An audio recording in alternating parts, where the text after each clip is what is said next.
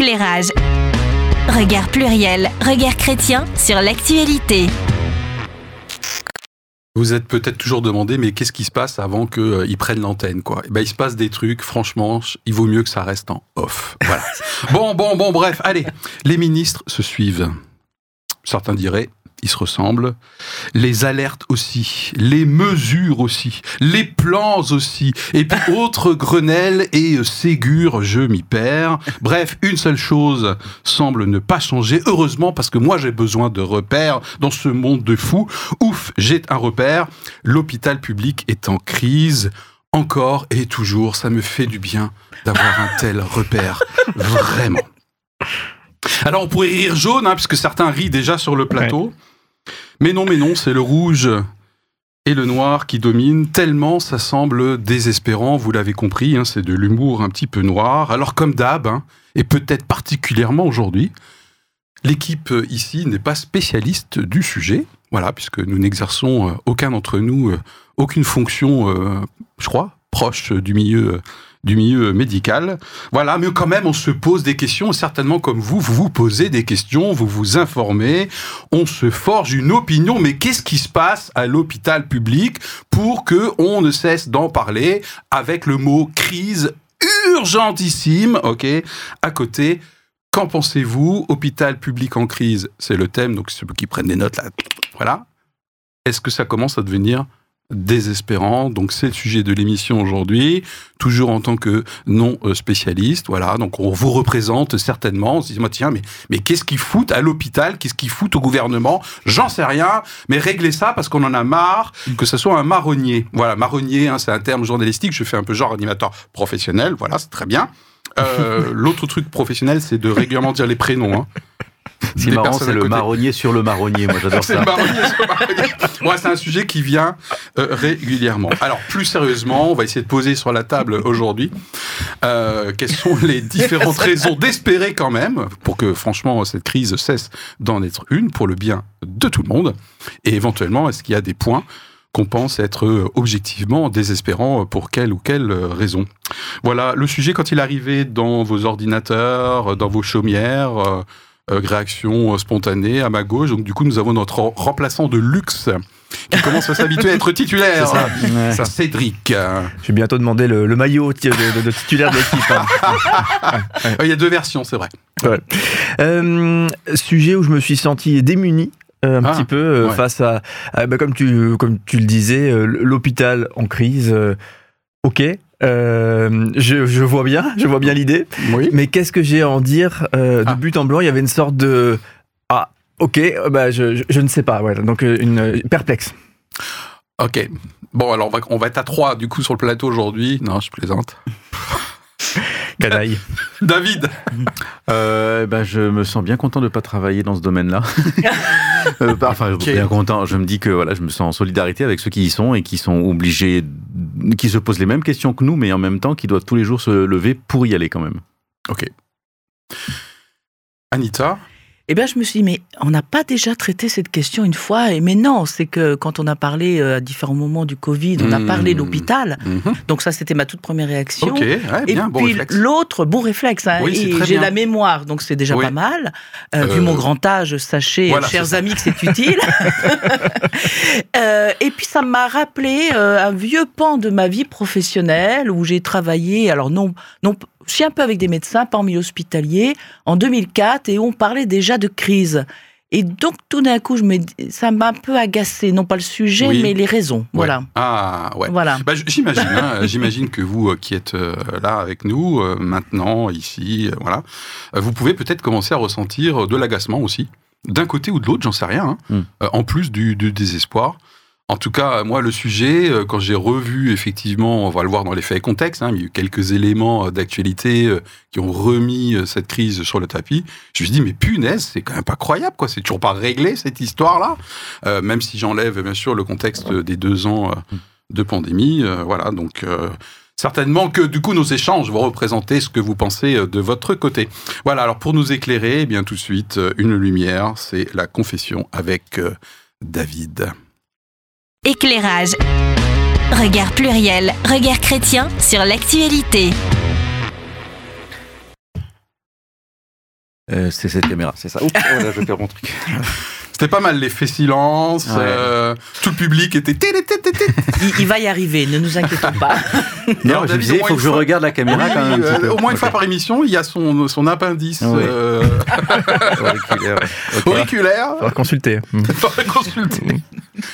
Bon, alors, euh, il y a des moments où j'ai presque honte, en fait, euh, euh, d'être avoir une situation aussi privilégiée. C'est-à-dire, j'ai un métier d'informaticien que j'adore depuis l'âge de 10 ans. Oh. J'ai vu passer la crise du Covid en télétravail depuis mon salon. J'ai un salaire qui n'est pas minable. J'ai des jours de congé à ne plus savoir qu'en faire. Je peux prendre, que je peux prendre à peu près à ma guise. J'ai accès à des formations et j'ai la perspective, si je fais ma part et avec un peu de chance, euh, d'arriver en bonne santé à la retraite. Voilà. Et le problème dans le métier du soin, c'est que si à un moment on a l'impression qu'on ne soigne plus correctement, qu'on impose aux patients euh, des attentes démesurées, des soins trop vite faits, on vit un conflit de valeurs très fort, Mhm. un conflit intérieur insupportable. Je regardais avec mes enfants euh, récemment euh, le récit de l'expérience de Milgram, où l'on teste la capacité d'obéissance à l'autorité Mhm. quand on vit ce conflit de valeurs. Il y a un moment où on lâche, où on devient lâche, où l'on se désinvestit de notre position morale pour devenir un simple rouage insensible euh, d'une mécanique qui écrase. Et il y a quelques jours, euh, mon fils revenait de son premier jour de son quatrième stage d'aide-soignant dans un EHPAD, et il était effaré par l'ambiance qui y régnait. Tout devait aller très vite, les soignants gueulaient sur les patients qui gueulaient sur les soignants. Il fallait faire les toilettes en quelques minutes, à midi, il fallait les faire manger et boire en quelques minutes. Bon, certes, mon fils n'est pas défini par le mot rapidité, mais il me disait qu'il ne voulait pas y retourner, qu'il n'était pas venu, pour faire de la maltraitance à des personnes vulnérables, et que s'il allait au rythme qu'on lui demandait, il ne ferait pas de bons soins. Et je me dis que euh, tous les élèves infirmiers et aides-soignants qui sont en stage actuellement s'imprègnent d'une ambiance maltraitante. Et que euh, la formation sélectionne même peut-être ceux qui sont capables d'exercer dans ces conditions sans état d'âme. Bien sûr, euh, il y a besoin d'argent partout, et on a l'impression qu'il y a urgence partout. Les conflits de valeurs sont partout, concernant le climat, concernant la cause animale, concernant l'accueil des étrangers et concernant notre système de santé. Et on connaît les échappatoires à ce type de conflit intérieur, obéir avec fatalisme, trouver des boucs émissaires et euh, s'abrutir dans les distractions. On a tous la main sur le curseur de la soumission, de l'oppression. Nous vivons euh, l'expérience de notre vie, notre vie. Chaque jour, chaque matin, on peut entendre cliqueter ces rouages. Que vais-je faire aujourd'hui pour vivre ma vie selon les valeurs qui me portent? Eh bien, Je trouvais intéressant qu'il y ait un silence après la confession. mieux qu'avant. Voilà. Eh bien, euh, comme Bien dit. après Mozart ou Beethoven, le silence qui suit est encore de l'ordre de la confession. Alors, on vient de traiter David de Mozart et Beethoven. C'est quand même quelque chose, cette, euh, cette émission. Donc, je rappelle. euh, Les fleuristes ne sont pas en crise, par contre, hein, visiblement. Voilà, voilà, voilà. Allez, l'angle de l'émission aujourd'hui, euh, hôpital public en crise. Est-ce que c'est euh, désespérant? Juste avant qu'on se positionne, les faits et contexte, pour savoir quand même de quoi on parle. Et c'est Anita aujourd'hui. Et oui, c'est à moi. Alors, euh, donc, que, que nous dit la presse? Elle nous parle d'un risque de rupture d'accès aux soins, un risque de surmortalité, disent certains médecins, qui serait lié à l'engorgement des urgences. Donc, les Français semblent effectivement menacés d'être privés de soins pendant l'été. Alors, pourquoi cette situation? On a quelques explications, je dirais, de très court terme des services d'urgence qui fonctionnent déjà en mode dégradé. C'est l'association SAMU Urgence de France qui a fait un décompte et qui dit qu'il y a déjà 120 services d'urgence qui ont déjà réduit leurs effectifs en fermant la nuit et le week-end. Ensuite, autre euh, explication, le manque de personnel soignant. Il manquerait à peu près 20%, enfin 20% des lits seraient fermés euh, dans les 620 hôpitaux ou cliniques dotés d'un service d'urgence. Ensuite, il y a la pénurie de médecins généralistes et les difficultés de la médecine de ville euh, notamment dans certains tiroirs, euh, tiroirs, territoires. on parle quand même de déserts, euh, comment on appelle ça, déserts où il n'y a pas de médicaux. Voilà, merci, on va y arriver. voilà, et donc difficulté pour, notamment dans ces milieux-là, pour répondre bah, à la demande de soins qui n'a pas été programmée. Et puis peut-être qu'on peut ajouter la question des congés. Alors peut-être que ça pourrait paraître indécent, mais je me dis que le personnel soignant doit aussi avoir besoin de congés, hein, comme chacun d'entre nous. Oui, pour qu'il puisse accompagner les congés de David. Par exemple. Que si sur la plage je peux pas discuter avec eux, euh, c'est dommage. Alors, Philippe nous l'a bien dit, cette question-là, en fait, elle date pas de d'aujourd'hui, c'est pas que pour cet été. On a quand même quelques éléments qui reviennent très régulièrement et il semblerait que cette crise, entre guillemets, euh, du service d'urgence annoncée pour cet été ne soit peut-être elle-même qu'un symptôme d'une maladie euh, plus profonde et, plus ancienne. Euh, à noter quelques chiffres et faits là-dessus. Le nombre de passages au service d'urgence qui a augmenté. Alors, je parle avant Covid.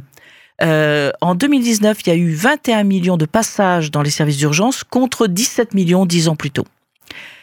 On a également la question du, du manque de médecins, ce fameux numerus clausus qui, vient d'être euh, aboli entre guillemets en, en 1920, 1900, en 2021. Chers amis, j'ai un peu de mal là aujourd'hui, mais vous arrivez à me suivre. On va la remettre dans son tiroir, la fille. Nous sommes sur un sujet grave et sérieux. Ne les écoutez pas. Voilà. Donc, ce numerus clausus qui a quand même bloqué la formation de médecins, notamment médecins généralistes, et même si maintenant il est débloqué, eh ben, euh, pour former un médecin, il faut à peu près 7 ans, je crois, quelque chose comme ça. Voilà, sans compter que les universités elles-mêmes n'ont pas une capacité de formation extraordinaire.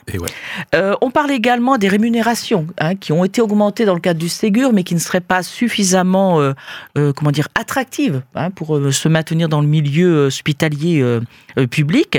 Et puis on parle également de l'organisation du système de soins en France. Il faut dire qu'en France, nous sommes base, comment dire, très forts en termes de soins. Nous pensons maladie. Mais par contre, lorsqu'il s'agit de parler de santé qui, elle, renvoie à la prévention, effectivement, c'est quelque chose qui est un peu moins développé. Alors il y a à très court terme des solutions qui ont été euh, trouvées par le gouvernement, puisqu'on a Brigitte Bourguignon, notre nouvelle ministre de la Santé, euh, qui a lancé une série de rendez-vous avec les professionnels de la santé, et puis Emmanuel Macron, notre président, qui a euh, lancer une mission flash d'un mois où il veut euh, faire un diagnostic de l'ensemble des manques afin, je suppose, de prendre des mesures. Mais dès à présent, quelques mesures ont été décidées euh, du genre employabilité des infirmiers infirmières qui ont fini leurs études même avant de recevoir leur diplôme et heures supplémentaires payées double. Alors, sommes-nous dans une situation désespérante ou sommes-nous dans une situation désespérante? Bon, ok. Les vacances, c'est bientôt. Hein. Allez, on complète euh, donc euh, les mesures et euh, annoncées qui ont été des mesures flash avant la mission flash. Voilà, donc qui a été confiée par le gouvernement à Monsieur Brown qui exerce à Metz. Voilà. On peut parler d'autre chose dans les faits et contexte. Une journée d'action le 7 juin, hein, de nouveau, hein, une journée d'action, bon, euh, qui n'a pas été. Euh, ah, je me suis dit, ils sont désespérés. Ils en ont, à mon avis, ils en ont ras-le-bol d'entendre les mots comme euh, oui, alors on, vous entend, on, va venir voir ce qui se passe et on va décider des mesures. Moi, si j'étais eux, j'en aurais, mais vraiment ras-le-bol. Donc, du coup, il n'y avait pas grand monde, mais il y avait une journée d'action récemment dans toute la France des professions de médicales dans la rue. Donc, c'était le 7 juin dernier. Oui, il y avait, il y avait très peu de manifestants. Enfin de... Ouais, c'est ça. Ouais, c'est ouais, ça. Euh, je trouve 300 à Paris, je crois. voilà. Donc, euh, ok, ça peut un petit peu. Euh, parmi les mesures d'urgence annoncées par Madame Bourguignon, hein, pour ceux qui n'auraient pas capté, Olivier Véran, il est plus ministre de la Santé. Hein. il est, il est ailleurs. Hein. heure sup x2. Oui, c'est ça. Voilà. Mm. Ah, tu l'as dit Je sais pas. Oui, ça a été dit. Ah mince, d'accord. Mm. Alors j'ai dit payer, double. j'ai payé double. Oui, payer double, ce qui revient à peu près au même, euh, peut-être, mais bon, voilà. Du renfort en personnel. ça ne veut pas forcément dire la même chose parce que ah. c'est le supplément. Oui, c'est ça. Euh, c'est la, la, prime par rapport au salaire de base euh, des heures supplémentaires qui, est, lui, est doublé. C'est pas le. C'est pas le salaire. C'est pas le l'heure sup qui est doublé. Ah, ok. C'est la prime euh, sur leur Oui, c'est ça. Je crois qu'il y a des. Effectivement, tu as raison de le préciser. Il y a des espèces de petites subtilités comme ça. Euh, oui, oui. C'est-à-dire qu'au lieu de passer à 1 euro brut par heure, la prime de, prime, ça mm. passe à 2 euros. Ah oui, d'accord, c'est ça pas Vous êtes en train d'aller sur les chiffres, à mon avis, il n'y a pas une confusion avec les heures de garde de nuit Oui, parce que c'est la garde de nuit. C'est pas forcément les heures supplémentaires. Hein. Tu as raison. Ouais. ok. Bon. Euh, Fake news, c'est avec nous. Euh. parmi les mesures, du coup, les retraités peuvent venir renforcer les équipes, les retraités de la profession médicale. Les pauvres, on les avait déjà réquisitionnés pour le Covid, les, voilà de retour. voilà, absolument, tout à fait. Alors évidemment, au contexte euh, deux ans de, de Covid, hein, euh, et c'est pas fini, même si on n'en parle plus du tout. On, c'est euh, médiatiquement. Hein. Voilà. Euh, à noter aussi quelques chiffres euh, notés dans la préparation. Absentéisme 10%, poste vacant entre 2 à 5%, mais ça peut aller jusqu'à 10 à 15% dans la profession infirmier infirmière. Voilà. Ce qui n'arrange rien euh, c'est aussi un débat, c'est euh, qu'est-ce qu'on fait avec euh, le personnel soignant qui a été suspendu de leur fonction suite au fait qu'ils ne sont pas vaccinés contre ah. la Covid. Donc 15 000 personnes hmm. qui sont toujours suspendues, sauf erreur de ma part. Voilà. Et puis aussi, il y a un, autre problème de fond, euh, c'est la fameuse tarification à, l'acte, la ah, T2A, euh, qui en, fait a pu... T2A pour ceux qui auraient... Voilà. donc tarification, à l'acte. Voilà. voilà. Et c'est important euh, ça, oui. Oui, faut le, oui parce qu'en mmh, fait, ça a semblé, comment dire, pouvoir apporter une bouffée d'oxygène lorsqu'elle a été mise en place, je crois, 2004-2005. Hein, je, maintenant, je suis plus tout à fait sûr de du début. mais en même temps, en décidant que chaque acte médical a un coût, bon, ça semblait euh, pouvoir permettre de rationaliser les choses, et pourquoi pas. Mais en, réalité, ça peut pousser à une forme de recherche de productivité, et de surcroît, les remboursements qui sont assurés euh, par l'État ne suivent pas le coût des prix, le coût de, enfin, de la hausse des prix, euh, l'augmentation, etc. des produits. Ce qui veut dire qu'il y a aussi ben, la nécessité d'aller plus vite. Ça rejoint ben, ton propos dans la confession, et que ça crée en fait du burn-out, du turnover, parce que les professionnels ne hmm. se sentent plus bien dans ce genre de, métier, de pratique. Alors, puisqu'on parle de T2A, tarification à l'acte, donc aussi de recherche de rentabilité, hein, soyons clairs, on parle toujours de l'hôpital public. En termes de contexte, ça fait partie euh, du plan, euh, je crois, hôpital, qui, qui s'est dit, bah voilà, maintenant les établissements hospitaliers doivent être à l'équilibre, hein, parce qu'en fait, il y a des déficits. Euh, cumulé euh, très, euh, très important et qui, qui se creuse d'année euh, en année. Donc si on considère que l'hôpital public doit fonctionner un peu en partie comme une entreprise, c'est-à-dire être viable, du coup, tarification à l'acte, avec un souci aussi de faire des économies dans les postes budgétaires où c'est écrit moins devant. Dans les faits et contextes aussi, il y a, il y a, plusieurs pistes aussi euh, qui, qui, sont évaluées sur l'incitation des jeunes médecins à, à aller en, en, province, dans les déserts médicaux mmh. justement, pour euh, éviter ces engorgements dans les, dans les urgences qui deviendraient les seuls moyens d'accès à la, à aux soins euh, d'urgence euh, des gens. Et l'autre chose que j'ai perdu, j'ai perdu le fil. Peut-être les permanences de soins ou les, les gardes des médecins généralistes? Non, oui, voilà ce que je voulais dire. Non, une chose qui, qui je pense, qui est étudiée aujourd'hui par le gouvernement et par euh, les gens qui, qui essayent de faire des, d'avoir des nouvelles idées, c'est le fait que pendant la crise du Covid, euh, les hôpitaux ont, ont, eu beaucoup plus d'autonomie et euh, se sont beaucoup auto-organisés pour faire, pour faire mm. face aux urgences avec une, une, efficacité qui a qui finalement surpris un peu tout le monde. Mm. Et je, je, je, voyais qu'en en fait, euh, on essayait de, de, réfléchir à la façon dont cette expérience-là qui a été subie a, a été riche eh d'enseignements. Ça, ça va faire effectivement partie, je pense, en tout cas, moi je me l'étais noté comme étant euh, un des facteurs à poser sur la table qu'on pourrait qualifier, euh, en ce qui me concerne, moi, de pas désespérant, justement, parce que je trouve que ça donne une piste. pour terminer sur les faits contexte, qu'est-ce que je m'étais noté également? Euh, c'est que ce constat peut paraître un petit peu sidérant si on s'arrête aux chiffres de la France et à la réputation de la France. Vous savez, la réputation de la France, le meilleur système de soins ou de santé. Apparemment, il y a une distinction, hein, tu l'as faite tout à l'heure, au monde. Et euh, en termes de dépenses, donc en termes de pognon sur la table, on n'est pas si mal loti, hein, puisque euh, sur nos dépenses de santé, 37% vont à l'hôpital, alors que l'OCDE, c'est 29%. Donc, j'ai pas l'impression, en termes de macro, hein, en termes de chiffres euh, que euh, on soit euh, lésé en termes de moyens financiers en tout cas. En tout cas, sur les salaires des soignants et en particulier des infirmiers, il y a des grandes disparités par rapport. Euh, J'entendais qu'en fait, euh, le salaire moyen de l'infirmier est en dessous du, du salaire médian en France, alors que dans plusieurs pays européens, dont l'Allemagne, il est supérieur au salaire médian. Donc il y a, une vraie, il y a un vrai décalage sur le niveau de salaire entre les infirmiers allemands et les infirmiers français. Donc, euh, petit rappel pour nous tous, hein, si les cours de première au terminal sont très éloignés, euh, la médiane, ça sépare la population en deux, deux, deux, deux, tranches dans lesquelles il y a le même nombre d'individus. Donc, il y a autant de Français qui gagnent plus et autant qui gagnent moins. C'est pas la moyenne. Voilà, c'est pas la moyenne, c'est la médiane. Je suis hyper fier. Prof de maths avec ça. Big up, mm. voilà, euh, au personnel enseignant qui ont supporté. qui sont en crise. Ah non, c'est un autre sujet. Et j'ai appris quelque chose en préparant euh, que euh, sur 100 services d'urgence, il y en a 87 qui sont publics et 13 qui sont euh, privés. Voilà, donc dans des établissements privés.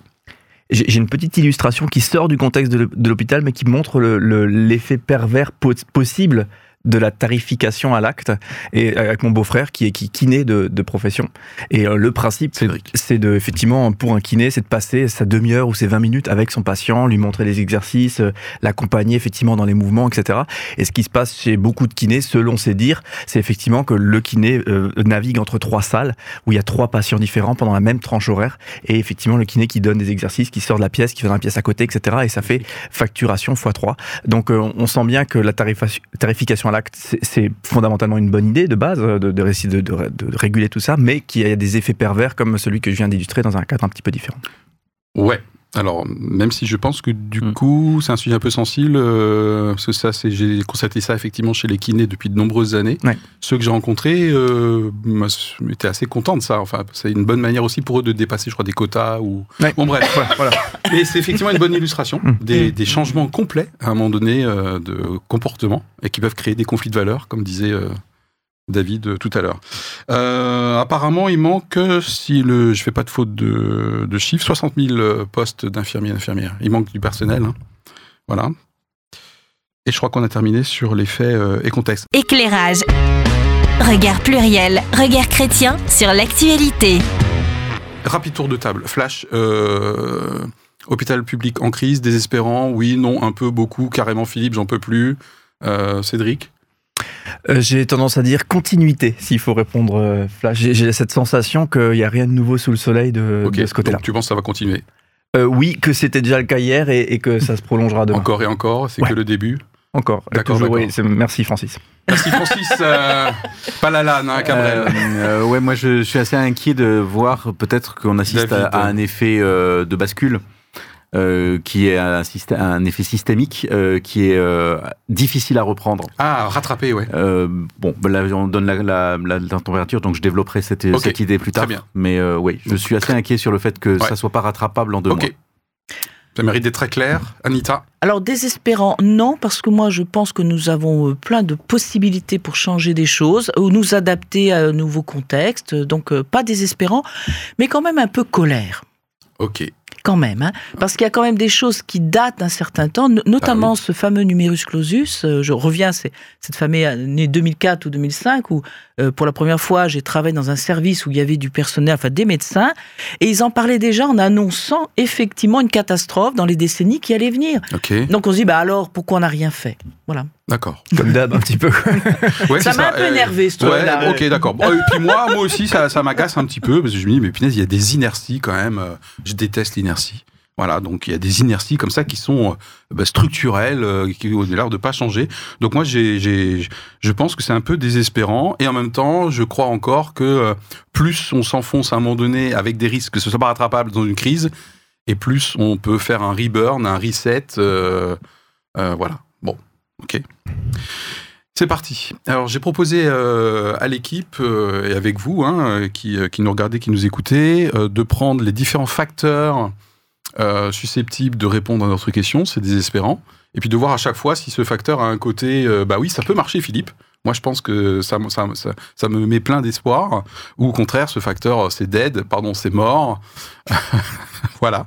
Ok, on, on essaye hein Ok, allez, on dit. On essaye, allez, va. On y va. Ouais, J'ai bien aimé dans la préparation d'émissions, on a un certain nombre de, ressources, hein, et puis il y avait notamment, je crois, une émission sur Arte, je crois que c'était l'émission 28 minutes, je crois, donc ça dure 28 minutes. Que j'aime beaucoup personnellement, 28 minutes en passant, oui, oui. je recommande également, et à un moment donné, il y avait un des intervenants qui disait, il faut savoir de quoi on parle en termes de coefficients. C'est-à-dire qu'il y a beaucoup, euh, beaucoup de facteurs qui peuvent expliquer qu'on on discute de ce sujet ensemble, mais quels sont ceux qui potentiellement euh, changent tout dedans, changent tout autour. C'est vraiment Francis Cabrel aujourd'hui. Hein. Mais je me suis réveillé de toute façon avec ça. Donc là, c'est voilà. Ne chante surtout pas, sinon on est parti pour l'avoir dans la tête. Euh, c'est incroyable. Donc il parlait de coefficient. Donc moi, j'aimerais tout de suite poser un sujet. C'est apparemment un, un, facteur qui est extrêmement important. C'est le ratio de personnel par rapport au nombre de malades. On avait déjà discuté d'ailleurs de ça pour les EHPAD, il n'y a pas si longtemps que ça, dans une précédente émission. J'ai le sentiment qu'avec ce qu'on a discuté, euh, euh, c'est un point crucial, le nombre de personnes, d'effectifs présents dans le service à l'instant T. Quoi. On est d'accord? Alors, on est d'accord sur la question que tu poses. Oui, cette partie-là, dans quelle mesure elle est, euh, elle est, ça va, ça peut changer. il y a d'espoir, Philippe, ou c'est désespérant, quoi? David. Là, on voit que c'est pas une décision budgétaire qui, comme ça, qui suffit de dire là, on, va dépenser 100 millions ou 200 millions pour euh, euh, augmenter le, personnel. Ok. Parce que là, il y a un vrai problème d'attractivité et de désertion finalement euh, de beaucoup de, gens qui étaient du métier et qui, sont, qui ont quitté le métier. Ok. Et on voit bien que le nombre de nouvelles personnes qui arrivent ben, est insuffisant. Donc crise de vocation, on pourrait dire. Ah oui, il y a une vraie crise de vocation. Le métier attire beaucoup moins. Ah oui, et même repousse. C'est-à-dire, c'est pas simplement qu'il y a besoin de plus et qu'il faut attendre que des gens arrivent, c'est qu'il faut éviter que des gens s'en aillent. Ok. Donc il y a des gens qui changent de métier aujourd'hui. Et, euh, et ça, c'est euh, dans, dans l'effet. Euh, par exemple, il y a quand même quelque chose qui était toujours marquant. Je, je, me souviens pendant la crise du Covid, on disait oui, mais comment ça se fait? C'est vraiment n'importe quoi cette histoire de Covid parce que de toute façon, euh, pourquoi est-ce que Macron a fermé des lits et tout ça? Et en fait, Macron a pas fermé des lits. Il n'y a pas eu de décision de maintenant couper des services et tout ça. Ça a été vraiment devant le fait accompli, il n'y a plus moyen de faire tourner un service parce qu'il n'y a plus le personnel. Et c'est là qu'on se rend compte de cet effet systémique euh, qui, est, quelque chose qui est, qui est une sorte de bascule. C'est le fait qu'en fait, on pense que les gens vont tenir parce que ça tient. Et à un moment donné, il y a cette désertion qui se passe. Et là, on ne peut plus rien faire. C'est-à-dire que c'est un, un mouvement qu'on n'a pas vu venir j'ai l'impression qu'on n'a pas vraiment vu venir ou qui, qui a été caché parce que les, gens ont, tenu. Et à un moment donné, quand ça part, ceux qui restent sont dans des situations encore plus terribles parce qu'ils sont encore plus seuls, encore plus tendus, ce qui accélère encore. Et moi, ça me fait Donc, cercle vicieux, là, Voilà, c'est un effet de rétroaction euh, qu'on retrouve dans d'autres problèmes systémiques comme le climat, où par exemple, si on ne fait rien, en fait, il y a d'autres, facteurs qui vont se déclencher et qui vont aggraver le problème. Et donc là, on, est dans l'effet système où en fait, tout d'un coup, euh, euh, dès que le problème s'aggrave, les, les, gens qui sont, qui sont en, position de solutionner le problème sont encore plus en souffrance et peuvent encore plus aggraver le problème. Ok, donc il en reste de moins en moins, de plus en plus fatigué. Est-ce que cette partie euh, personnelle, vocation, nombre de personnes qui restent, qui tiennent, est désespérante, Anita? Ben, euh, en, complément, je, je reviens à cette question de la tarification T2A. Pourquoi? Parce que euh, en préparant cette émission, on, avait aussi dans notre vue de presse un certain nombre de témoignages. Et les personnels soignants se plaignaient aussi de l'augmentation de la charge administrative et de la question du codage, c'est-à-dire que chaque acte doit être codé, ils doivent enregistrer euh, ce code. Voilà, donc je pense qu'il y a une partie administrative qui s'est ajoutée à leur activité, et en même temps, dans le même temps, euh, il y a aussi une, alors, je ne sais pas s'il y a une augmentation du personnel administratif, mais on dit que souvent, enfin, dans les chiffres qu'on voit, qu'il y a euh, peut-être euh, un tiers de, de, personnel soignant, mais qu'il y a quasiment presque autant de personnel administratif. Mmh. Donc, c'est peut-être la question de ce qui est attendu en termes de tâches et d'activités. On est quand même dans une société qui cherche à de plus en plus rationaliser, contrôler sous j'allais dire sous prétexte d'économie, mais les, de, à un moment donné, la recherche d'économie amène à développer aussi un travail de contrôle, de saisie, de, saisie, de calcul. Euh, on peut se demander ce qui devient le plus rentable. Et donc, dans le témoignage du personnel, ce qu'on entend, c'est aussi le fait qu'ils puissent qu'ils ont une partie de leur travail qui est occupée par d'autres choses que le soin à la personne. Ok.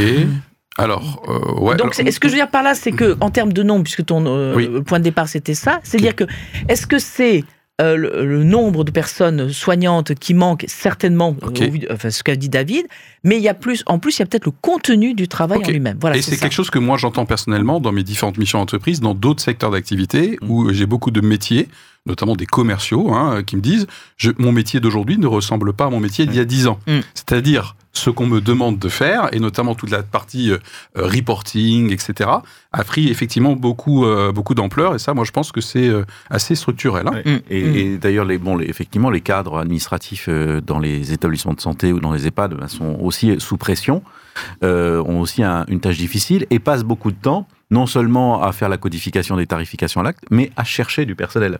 Ça consomme énormément de temps. Euh, si vous arrivez chaque matin en disant, bah, il y a une personne qui est en maladie, puisqu'il y a quand même euh, une augmentation des arrêts de maladie, ou une personne qui a démissionné et qu'il faut trouver quelqu'un, il faut la, recevoir. Les gens parfois disent qu'ils vont venir, ils ne, ils ne viennent pas parce qu'il y a aussi comme ça une sorte de légèreté qui peut avoir euh, lieu quand on, quand on commence à, à, devoir abaisser ses critères de sélection. Et, euh, et ces personnes-là, en fait, euh, ça veut dire passent leur temps à trouver. Et donc, comme on embauche de plus en plus d'intérim, ces intérims-là, en fait, sont mieux payés que les gens qui sont, qui sont, qui sont en place.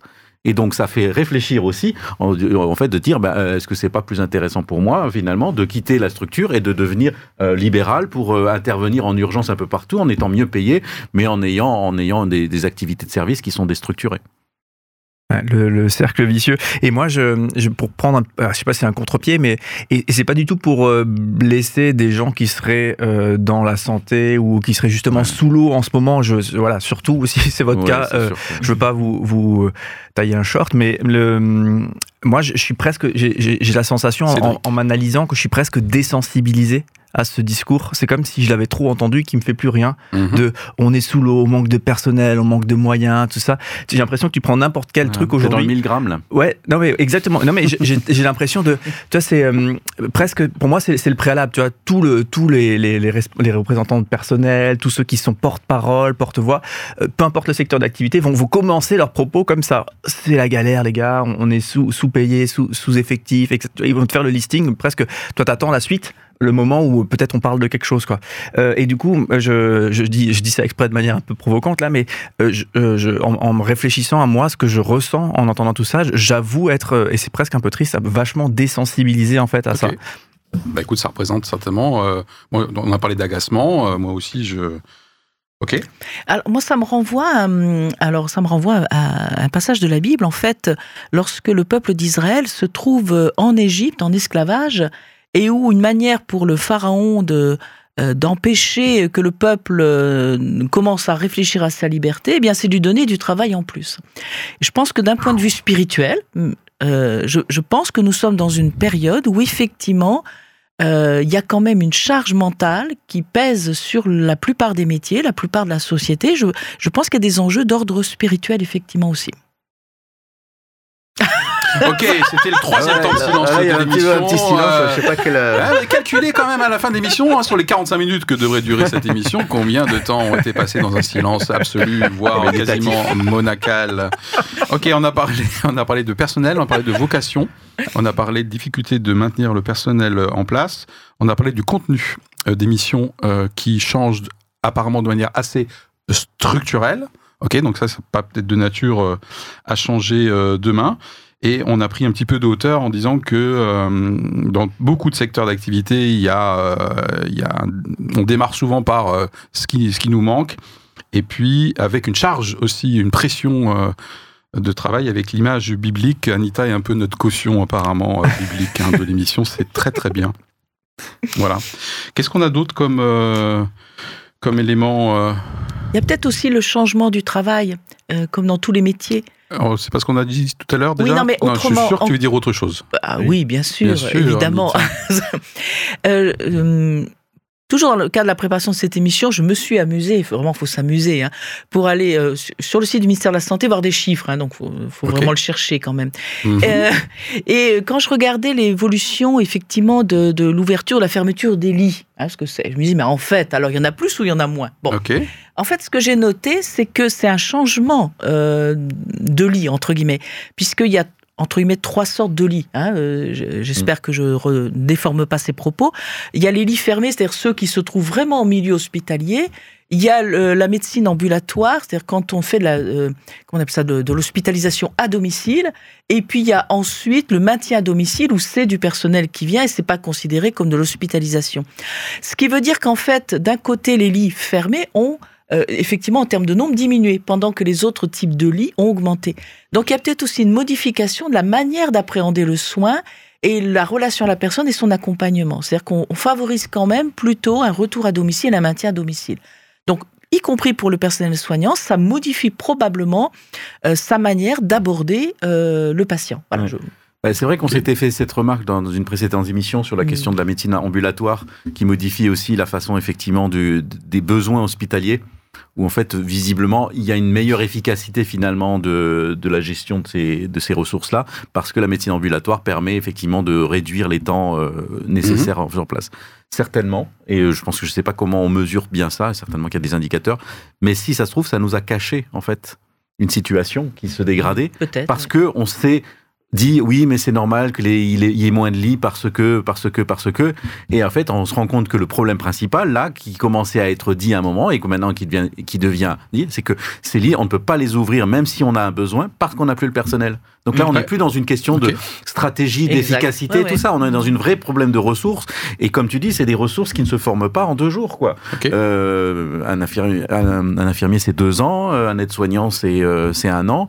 Et un médecin c'est sept ans quoi. Donc voilà. Moi, je, un peu dans le même registre, mais un petit peu aussi, euh, peut-être en contre-pied, euh, pas totalement, mais je me, des fois, je me pose cette question, et un peu sur vrai, sur, sur plusieurs sujets. Où était le pognon avant?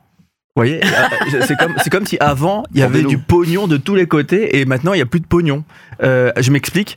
Euh, je trouve dans, dans les articles de, de, revue de presse qu'on avait pour préparer l'émission, ils expliquaient mhm. qu'on a fait 8 milliards d'économies sur les hôpitaux voilà, en, en, 10 ans, donc par rapport à 2010, grosso modo. C'est-à-dire qu'avant, il y avait 8 milliards de plus qui étaient injectés. Moi, je me souviens, euh, moi j'ai été opéré d'une petite hernie, etc. Mon papa avait fait la même opération euh, plus jeune.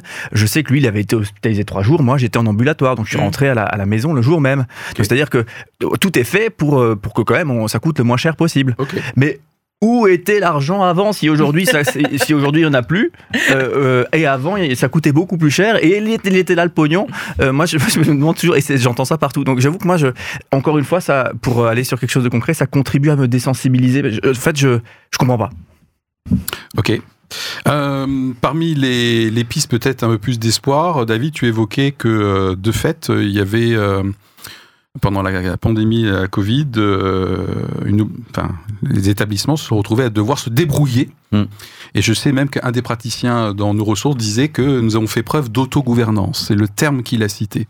Est-ce que ceci peut, d'après vous, être un signe un peu d'espoir versus euh, la centralisation, la bureaucratie, le poids administratif?